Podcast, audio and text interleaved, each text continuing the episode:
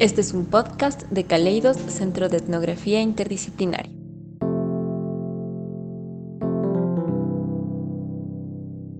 Curar una gripe en un penal no es posible. No es posible terminar una gripe. Esa gripe avanza por estelas, así por olas. Arranca en el C, va para el B, D, E, F y antes de que termine en el F o antes de que haya acabado en el A, en el C ya nuevamente arrancó. Esa gripe no sale de ese penal, esa es la presa eterna, ella mantiene ahí dando vueltas cual gallinazo sobre la mortecina. Ella, la gripe mantiene y es una gripe nada más. Ahora déjame verte un COVID que, que no solamente infecta, sino que mata. Dios no lo quiera, Dios no lo quiera, pero eso, tú, tú allá no tienes cómo, cómo, cómo, cómo estar a más de metro de alguien, no puedes, es imposible. Allá en una, en una celda que caben dos, se meten cuatro y depende del pabellón hasta seis pueden meter. Allá todos sueñan lo mismo. Allá no hay como contarle tu sueño a otro y decir, pero ¿por qué me vas a contar si yo soñé lo mismo? De lo apretados que viven. Él es Miller Rivera, uno de los investigadores de Caleidos. Ha estado en prisión en dos ocasiones, una en Ecuador y otra en Perú. En este episodio nos va a ayudar a entender la situación de las cárceles del país y cómo la COVID-19 ha agravado aún más las condiciones de los y las internas.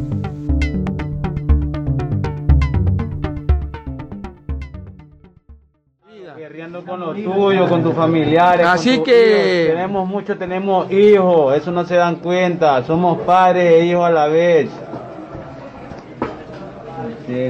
Así que señor Lenín Moreno, espero que este video sea viral y sea escuchado al nivel nacional e internacional. Sin más que decir, me despido. Muchas gracias. No tenemos comida, no tenemos medicina aquí en este lugar, estamos desamparados, no tenemos nada, ni la comida nos trae el gobierno. Queremos que nos den la libertad, señor presidente. Tenemos hijos, tenemos madres, hermanos que nos esperan en casa y no queremos morir aquí con una enfermedad que nunca jamás nos van a ver. Te queman hoy en día y ya tu familia no te puede ver. Muchas veces habemos personas que no recibimos visita, tenemos un poco de años aquí presos y no queremos morir aquí como un perro. Queremos aunque sea ver a nuestra familia por última vez. Por lo último, viene un señor de dirección llamado director, acá al pabellón. Señor Reina, tengo que nombrarlo. Y usted que viene y nos dice a nosotros que supuestamente el que está enfermo de coronavirus lo llevamos transitorio. Como que en transitorio no hay más presos. Se está muriendo la gente. Más enfermo. Está muriendo En transitorio hay 200 personas, señor Reina, si usted no, tiene conocimiento. De lo cual vamos, vamos a infectarlos a esas personas. Esas personas que son después de un mes, 15 días, reubicados en otro pabellón desde lo cual van a pasar el virus. ¿Por qué no nos llevan al hospital directamente? ¿Por qué no hacen morir con negligencia médica? Antes que nos voten, nos están guardando más gente sobrepoblando. Ya basta de esto. ¿O qué quieren? Que se arme como, como Venezuela amotinamiento, que se escape la gente. Eso quiere, eso quiere señor presidente. Eso tú quieres. ¿O qué ah. quiere? Que haya matanza como la matanza que hubo en mayo. ¿Qué quieren? ¿Qué quieren? El amor de Dios, ayúdennos. Este video circula en Facebook. Es uno de los tantos que han sido grabados desde dentro de las cárceles del Ecuador y difundidos durante la cuarentena. El video se publicó el 2 de abril y ya en este momento se denunciaban contagios y muertes por coronavirus dentro de los centros penitenciarios. Sin embargo, el primer diagnóstico positivo de COVID-19 se registró por parte del gobierno apenas el lunes 11 de abril en la ciudad de Quito. Listo. Buenas noches. Este es un llamado a todas las autoridades competentes de parte de todos los PPL del Centro de Atención Provisional de Pichincha, Inca, para que tomen cartas en el asunto de la situación que se vive aquí. No tenemos protección para contrarrestar el virus COVID-19. No poseemos mascarilla, medicamentos. Sabemos que estamos en este lugar pagando el delito cometido Recuerden, somos seres humanos, los cuales tenemos familiares. que nos esperan a sí mismos. Tenemos derecho a la salud, a la vida. Tengan conciencia que el hecho de que hayamos cometido errores no quiere decir que tengamos que morir como perros. ¿Dónde, dónde están los derechos humanos? ¿Dónde está el Ministerio de Salud? ¿Dónde está el señor presidente? Ya esto se le fue de las manos. Necesitamos ayuda. En este otro video, publicado el 12 de abril, habla un solo interno, pero el espacio está repleto. En las imágenes se puede ver alrededor de 70 presos, unos pocos con mascarillas, otros tapados la nariz y la boca con camisetas, y unos últimos descubiertos totalmente, todos denunciando que la situación se les había salido de las manos. Desde el comienzo se preveía que las cárceles serían un foco infeccioso alrededor del mundo, y más aún en las hacinadas prisiones latinoamericanas. Según el Banco Interamericano de Desarrollo, en el continente hay más de un millón y medio de presos. El 58% de estos no tiene una cama, el 20% no tiene acceso a agua potable y solo el 37% tiene jabón, el insumo más importante para prevenir el contagio. Por su parte, Ecuador tenía una sobrepoblación en prisiones mayor al 40%, cifra que según Edmundo Moncayo, titular del Servicio Nacional de Atención Integral a Personas Privadas de Libertad, bajó al 30% durante la cuarentena. De todas maneras, esto significa que en las cárceles el distanciamiento social es todavía imposible de aplicar, como nos decía Miller al inicio si el mundo, si la sociedad afuera, si los sistemas de los gobiernos, si los sistemas médicos, si, si, si, si las empresas no estaban preparadas para algo así, déjame ver qué tan preparados, déjame saber qué tan preparados podían estar las personas en la cárcel. Las cárceles en el país ya se encontraban en crisis antes de la pandemia. En mayo de 2019, el presidente ecuatoriano Lenín Moreno decretó estado de excepción en el llamado Sistema de Rehabilitación Social, disponiendo la intervención de las Fuerzas Armadas y de la Policía Nacional para mantener el orden ante motines y hechos violentos que incluso cobraron vidas. Como para muchos otros sectores de la población, la emergencia no es de ahora. La pandemia solo ha maximizado las condiciones de vulnerabilidad preexistentes. Cuando le preguntamos cuál sería su mayor temor si aún estuviera en prisión, Miller nos respondió. ¿Antes o después de morirme? Miller conoció a Jorge Núñez, uno de los cofundadores de Caleidos, hace ya 17 años, cuando Jorge comenzaba su investigación sobre cárceles que se mantendría hasta el día de hoy. Jorge nos explica que las cárceles están hipertrofiadas, y esto tiene que ver con la falta de oportunidades en un país marcado por la inequidad, en donde la gente tiene que ganarse la vida muchas veces en oficios ilegales. Aquí Jorge. Y los delitos de drogas, por lo general no violentos que tienen que ver con la logística del narcotráfico. La mayor parte de gente que está en las cárceles del Ecuador es gente que está eh, por delitos relacionados con la logística de la economía política del narcotráfico. También tienen que ver con la escasez de mercados laborales y oportunidades que tiene la gente. Lo que hay que entender, dice Jorge, es que el Ecuador debe dejar de gestionar penitenciariamente los problemas sociales que tenemos y que muchas veces son ocasionados por los gobiernos y sus políticas de, austeridad y sus políticas de, poca inversión social. Este es el caso de Miller, quien estuvo detenido por actividades relacionadas con la logística del microtráfico, actividades que no involucran violencia. Se les puede comparar con el papel de cualquier persona que se dedique a la entrega o distribución de productos, solo que en este caso los productos están criminalizados, se mueven bajo la línea de la ilegalidad. En las cárceles de mujeres pasa lo mismo. Más del 50% de internas cumplen penas por infracciones relacionadas con drogas, como Jackie, a quien la sentenciaron sin tener pruebas claras. Su delito fue tener una pareja que se dedicaba al tráfico de drogas la prensa decía, pues cogieron al señor tal y a la mujer, pero no, o sea, a mí no me encontraron con tendencia de drogas, nada de eso, ni nada, o sea, nunca imaginé yo. Total, como no me pudieron encontrar con drogas, ni con dinero en la casa, nada de eso, ni armas, yo no tenía nada en la casa, este, me, hicieron, este, me pusieron asociación ilícita, delincuencia organizada, sí, por eso ya, pero de alguna manera me tenían que sentenciar. En ese entonces era el ministro El Serrano y, dijo que nadie tiene que salir, que todo el mundo tiene que ser sentenciado. Entonces nos sentenciaron. A su ahora expareja le dieron siete años. él desde el momento que le detuvieron se fue a la Tacunga y a mí me dejaron en Cuenca y yo pues era la mujer, me dieron tres años. y, y, así mi hija, y, y así pasé tres años ahí. O sea, yo tenía para salir a los dos años, pero ay, yo no quería deberles nada. Dije, ay, no, yo voy a pagar todo y, me voy sin estar, porque cuando uno queda, queda firmando, tiene que ir cada semana a estar firmando, presentándose allá todos los fines de semana. Entonces yo dije, no, yo quiero salir libre, sin volver acá ya para firmarme nada. Entonces me aguanté los tres años. Jackie quería salir y no volver jamás a ese lugar que para ella es horrible.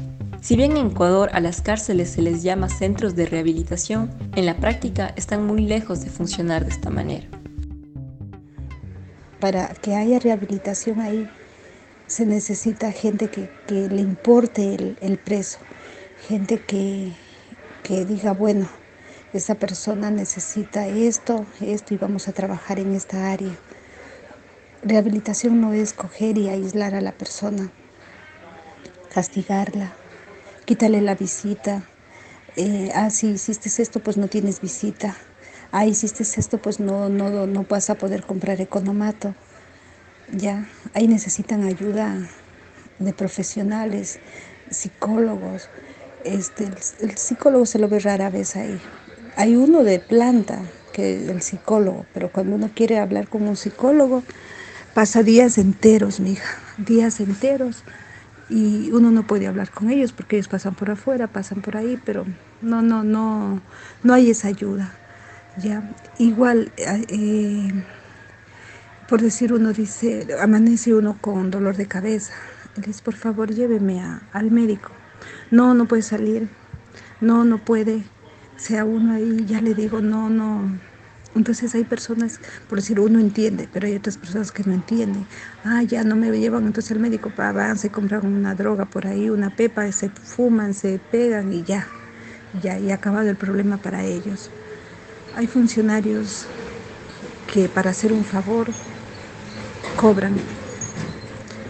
Ahí, ahí, ahí hubieron guías que estuvieron presos cuando yo estuve, guías que andaban uniformados, que los duros ahí, cuando al rato se desapareció, está preso acalado en el CDP.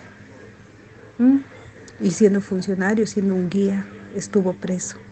Y no uno, dos, tres, o sea, imagínense. Entonces, la gente dice, sí, ellos que son, que tienen trabajo, que hacen, eh, tienen todo, caen no se diga uno que, no tiene nada, porque hay mucha gente que, que se cae en, en, negocios ilícitos porque no tienen un trabajo. Entonces ahí se vio muchas cosas, muchas cosas, mija, y ellos, hay, ellos son hasta a veces más corruptos que nosotros. Miller concuerda con Jack.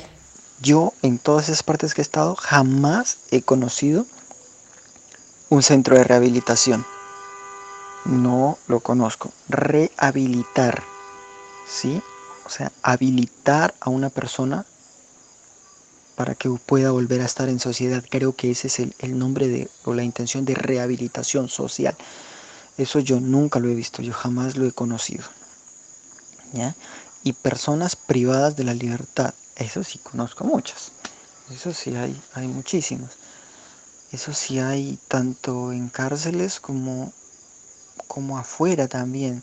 Porque bueno, aunque cambió mucho, ¿no? Afuera cambiaba mucho porque lo que era migración, antes migración en, en Ecuador molestaba tanto, molestaba de tal manera que habían personas que está, está prohibida de su libertad de pasar por este lado, por esta parte.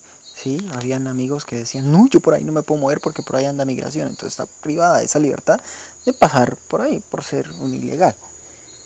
Mientras, y en la cárcel, sí, definitivamente está privada de su libertad, pues eso es obvio, ¿no? Entonces, privados de libertad sí conozco muchos. Centros de rehabilitación no conozco ni el primero. La idea de rehabilitar implica que una persona que sale de prisión puede reinsentarse en todos los ámbitos de la sociedad, pero... El problema de la cárcel ecuatoriana es que tiene unas puertas muy grandes y gente pobre de, de, de, de la ciudad llega a la cárcel, gente pobre del campo llega a la cárcel y es muy difícil salir. Tiene, sus puertas de salida son en cambio muy pequeñas. ¿Y qué quiero decir con esto? Quiero decir que la gente, independientemente de que cumpla su condena, las posibilidades de reinserción que tiene son mínimas. Entonces, eh, eso básicamente te condena a volver a cualquiera de las economías ilegales que, que te llevaron en primer lugar a la cárcel. Entonces termina sucediendo lo contrario. Pero hay gente que muchas las veces entran bien y ahí se dañan. Todo el que, el que entra por, por, por robo sale profesional en muchas otras cosas eh, sale con mayores conocidos, sale con, con, más rabia, sale con más, ¿entiendes? Entonces una cárcel, las cárceles no son la solución definitivamente. Miller nos cuenta que a la cárcel se la puede entender como si fuera un país dentro de otro país. Si hablamos que una cárcel es un país dentro de otro país, ese país que es la cárcel vive única y estrictamente del turismo. El turismo es lo que inyecta plata a, ese, a esos países. Ellos viven del turismo. Es el turismo el que da la plata y con el turismo pues sale plata para comprar una cosa, para comprar la otra. Las autoridades realizaron un protocolo con lineamientos para evitar que este virus ingrese a las cárceles. En él, por ejemplo, constan los pasos a seguir para nuevos ingresos. Los guías deberán llevar un informe médico del preso para evitar que ingresen personas con afecciones respiratorias. Y una de las medidas más drásticas fue la suspensión de las visitas desde el pasado martes esta acción que va en beneficio de cada una. La restricción de las visitas a las cárceles era una medida necesaria. Sin embargo, trae otras complicaciones porque irrumpe la dinámica económica de las mismas. Ya no hay remesas desde la calle para suplir las deficiencias del sistema penitenciario. Y eso es algo que también pasa en el país. Ya no hay, ya no hay las famosas remesas desde el extranjero. Entonces la situación en la cárcel se ha convertido en, en insostenible desde el punto de vista del interno. Le cortaron el turismo. No hay más, no hay más turismo en ese país. Entonces, le mocharon la actividad económica. Y eso afecta harto. Y es que en la cárcel los internos buscan la manera de producir, de estar activos económicamente, y son ellos y sus familias quienes mantienen los costos del encarcelamiento. Así el dinero entra y sale constantemente de la prisión las cárceles ecuatorianas están privatizadas de facto. ¿Qué quiero decir con esto? Que los prisioneros asumen el costo del encarcelamiento, pero también que los prisioneros son los que construyen la cárcel y los que, y los que proveen de alimentación y todo. Algo que hay que tomar en cuenta en las cárceles ecuatorianas es que muchos de los internos mantenían a sus familias con los negocios que tenían adentro. Pasa lo mismo que pasa en la ciudad. Te hablo desde desde la silla mía, ¿no? Desde donde yo alcanzo a ver, eh, desde donde yo alcanzo a divisar, ¿no? Yo soy una persona que tanto adentro como afuera vivo de lo que hago diariamente, ¿entiendes? Vivo día a día. Si este, este día producí, pues este día llevo bien. Y ahorrando y acumulando, amontonando día a día, grano a grano, tanto adentro como afuera. Pero ahora ese algo no, no, no se puede, no hay cómo producirlo. ¿Listo? Tú, bueno, vas a construir una celda. Tienes que construir esa celda porque alguien te la va a comprar, porque alguien te está pagando por arreglarla, porque algo está pasando. Tienes un restaurante, listo. Atiendes ese restaurante, eh, le vendes la comida a tantas personas, a, ¿entiendes? Pero igual ahora se paró, ahora se congeló eso, se, se está estancado. No entra materia prima, mm, no hay demanda, no hay absolutamente nada. Entonces no produces y si no produces, no comes. Hay, hay, personas que, que, aunque parezca duro de creer, pero hay personas que mantienen a su familia de allá, la mantienen afuera. Producen, sacan uno, dos, tres dólares. Tú no te imaginas, hay mujeres que van allá, que iban allá al menos a recibir en la semana tres dólares, que era con lo que podían vivir hasta los otros dos, tres días que, que, que podían volver a ingresar, que podían volver a entrar. Entonces no hay esa producción. ¿Entiendes? O, mandabas con la mujer a comprar una cosa que con el cachimocho te podía salir más caro, con ella te salía más barato y se bandeaban. Había esa forma de, de no de vivir, sino de sobrevivir en prisión, ¿ya? Y lo hacían juntos. Pero ahora no se puede, no hay cómo. Jorge recuerda que cuando se hicieron las cárceles de máxima seguridad en 2014, se encareció el costo de encarcelamiento para las familias y los prisioneros. Y hacer mucho más difícil la vida al interior de los penales. Algo que complicó aún más la situación de los y las internas fue la implementación de los economatos, una especie de tienda oficial incorporada en las cárceles en las que se puede comprar diferentes artículos de comida o higiene. Uno de los objetivos al implementar los economatos fue disminuir la circulación de dinero. Para comprar en ellos es necesario que alguien desde afuera deposite dinero en una cuenta de la cual se debita cuando el preso o presa compra. Ahí en la cárcel hay un, uno puede hacer compras en un lugar que se llama el economato. Entonces, tanto los hombres como las mujeres tienen un, un cupo. Pero si los hombres sabía que era 40 dólares, las mujeres 60 mensual. Entonces, eso nos ponen cada mes los familiares. A mí me ponían mis 60 y, y yo con esos 60 sacaba 15 dólares en anal. ¿Qué saca usted con 15 dólares? Shampoo, cositas de aseo, por ahí una gaseosa y, ya. Y los hombres todavía tenían menos, ellos era solo 40 dólares el cupo. Entonces, yo pienso que eso sí debe de haber, el economato debe estar eso, porque si eso llegara a faltar, ahí sí, pobre de ellos, no tendrían cosas de aseo, nada. Que tengan cupo significa que ese es el máximo que se puede depositar al mes, pero eso depende siempre de la capacidad económica de las familias. Otro problema que hay es que mucha de la gente que mantiene al interno y asume el costo del internamiento vivía o vive del trabajo informal en la calle. Entonces, esos 30 dólares mensuales que podía depositar para que el interno pueda comer y completar su alimentación y sus necesidades nutricionales ya no están ingresando. Las familias del entorno penitenciario que sostienen la vida de prisioneras y prisioneros han tenido restricciones en el acceso a visitas desde que inició la cuarentena, dejando desabastecidos a sus parientes en encierro, porque es casi imposible ingresar dinero o comida, por ejemplo. La comida es, es que Diosito me perdone porque es la comida sagrada, pero la comida que dan ahí es muy mala, mija. ¿Sabe qué? Ahora yo sé, ahora que ya estoy acá, ahí la carne que dan ahí ha sido de caballo. No ha sido carne de res, ha sido carne de caballo lo que nos dan ahí de comer. Bueno, la mezclarán de vez en cuando darán de res, pero la carne de caballo ha sabido llegar a ese centro. Y la comida es pésima, mi hija, la comida es pésima. Nosotros varias veces hicimos huelga para que nos cambien la comida. A veces nos daban los arroces acedados el desayuno es fatal, mija. Imagínese que, que nos daban una cola, un agua de arroz, un arroz hervido y era agua. Era un agua de arroz dulce nada más. Entonces ahí, ahí se pasan muchas necesidades, mija. A veces la sopa venía hasta con moscas. Créase, sí. Era fatal, era fatal. Mija. Jackie solía comprar leche en polvo en el economato para completar el desayuno que le daban o una mortadela para el almuerzo. Muchas veces merendaba pan con cola. Ella dice que habían muchas mujeres a las que su familia no podía apoyar económicamente y otras que habían sido abandonadas. Las condiciones que se han generado con la cuarentena hacen que el hambre en la prisión aumente. Ya se han registrado motines y saqueos de los economatos en diferentes cárceles del país, como en Tulcán. Esto es lo que está pasando en el centro de rehabilitación Tulcán porque hay un infectado y no nos quieren sacar. La unión se está reuniendo para que por favor nos, nos dejen salir. Hay saqueo. Mire, mira, la gente se volcó acá, el economato, mira, el economato ahí. Ve la candela aquí, todo, se encendió la cárcel. Se encendió la cárcel, el economato, todos lo saquearon, mira, mira. El economato, mira.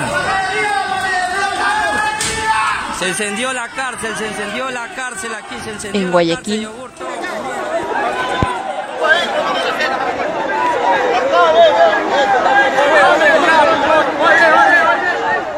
En Ambato y el Puyo.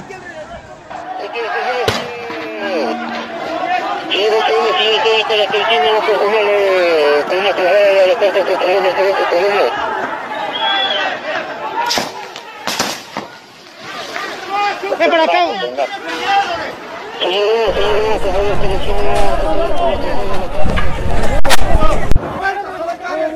Vamos, vamos. La puerta, la puerta nomás. Aquí. la puerta para dar la vuelta. ¡Venga! ¡Militares aquí! Venga, venga, venga para acá, venga, compañeros, venga. ¡Vengan todos!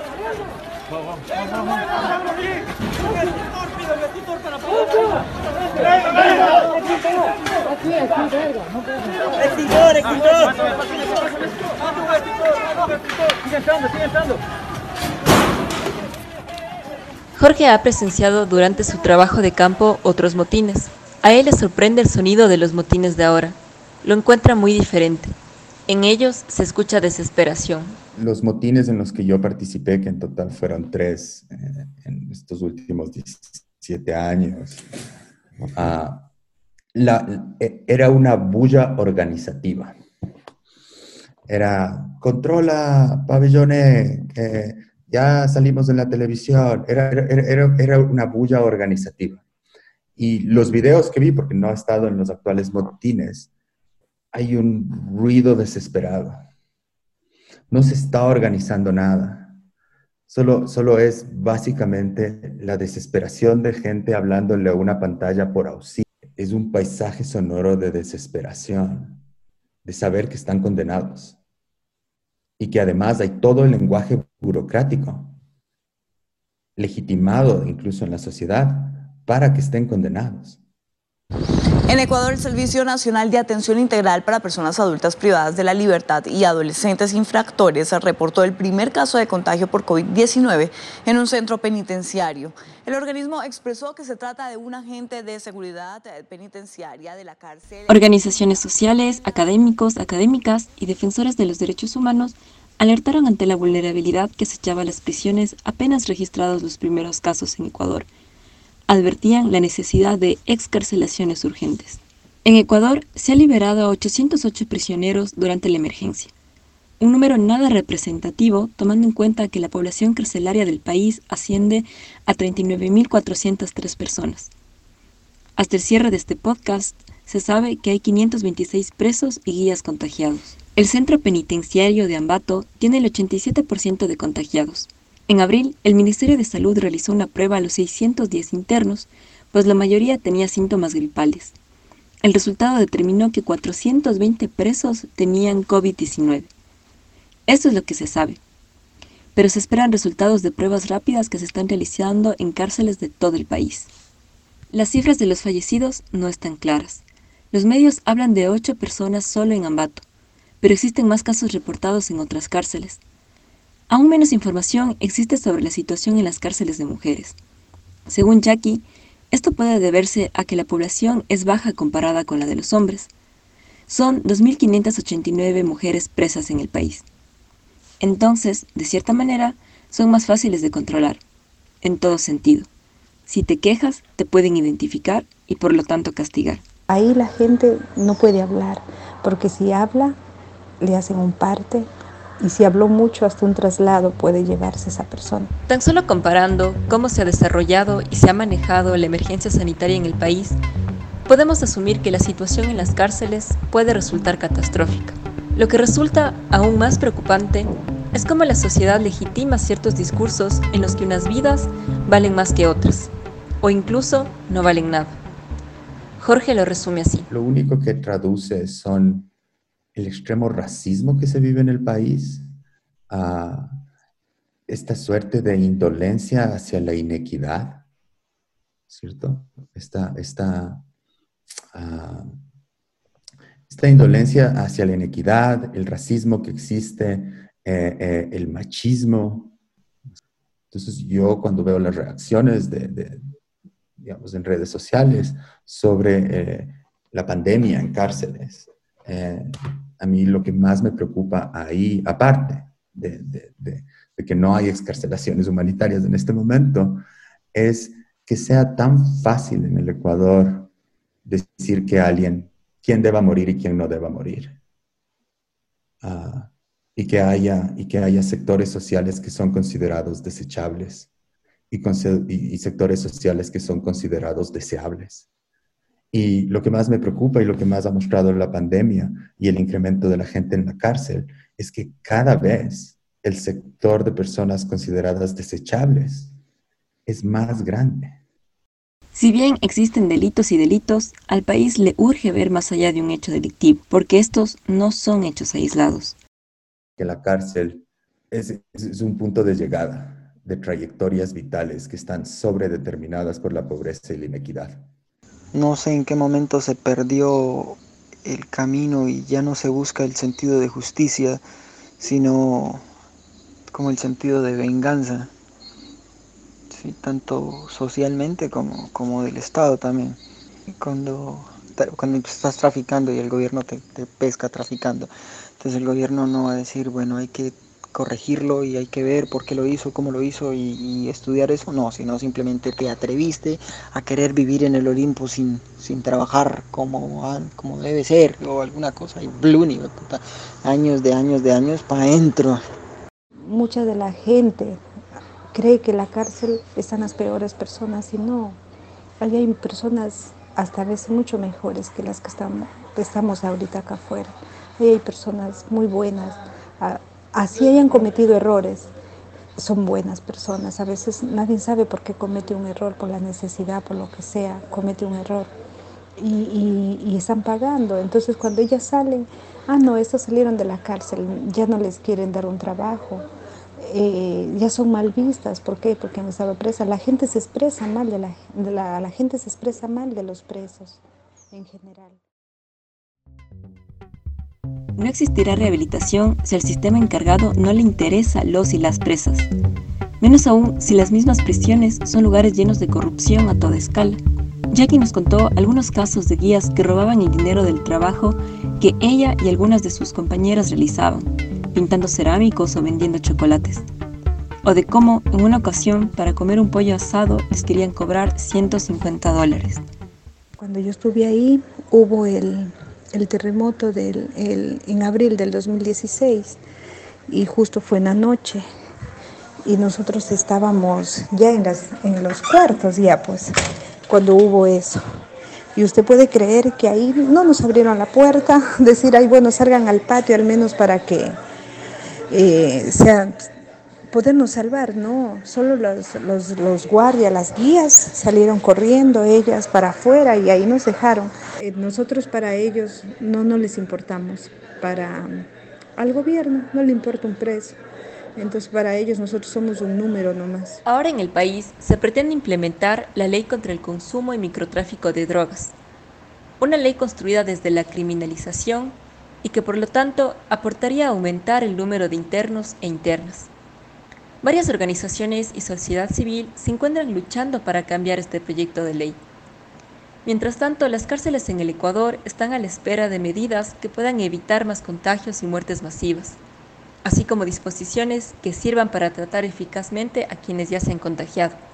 Si bien para Jackie la prisión fue una experiencia muy fuerte y no quería volver a saber sobre eso, aceptó hablar con Caleidos para este podcast porque le interesa ayudar a mejorar las condiciones de las internas. A ella también le preguntamos cuál sería su mayor miedo si aún estuviera en la cárcel. O sea, yo lo que más le temería es al contagio, pues no, porque yo sé que ahí nos contagiamos y ahí nos morimos.